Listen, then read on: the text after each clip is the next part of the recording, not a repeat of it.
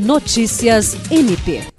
O Ministério Público do Estado do Acre, por meio do Grupo de Trabalho na Defesa das Pessoas com Transtorno do Espectro Autista, alcançou uma decisão judicial que estabelece que o Estado do Acre, através da Secretaria Estadual de Saúde, deve financiar o tratamento de 100 crianças diagnosticadas com transtorno do espectro autista em clínicas privadas. Essa determinação é uma extensão de uma ação civil pública iniciada pelo MPAC em 2021. Inicialmente, a ação buscava garantir que o Centro de Atendimento ao Autista, vinculado à Secretaria Municipal de Saúde, oferecesse terapias multidisciplinares para 80 crianças e adolescentes, número de vagas originalmente previsto quando o centro foi criado. De acordo com a decisão, as clínicas deverão apresentar suas prestações de contas mensalmente.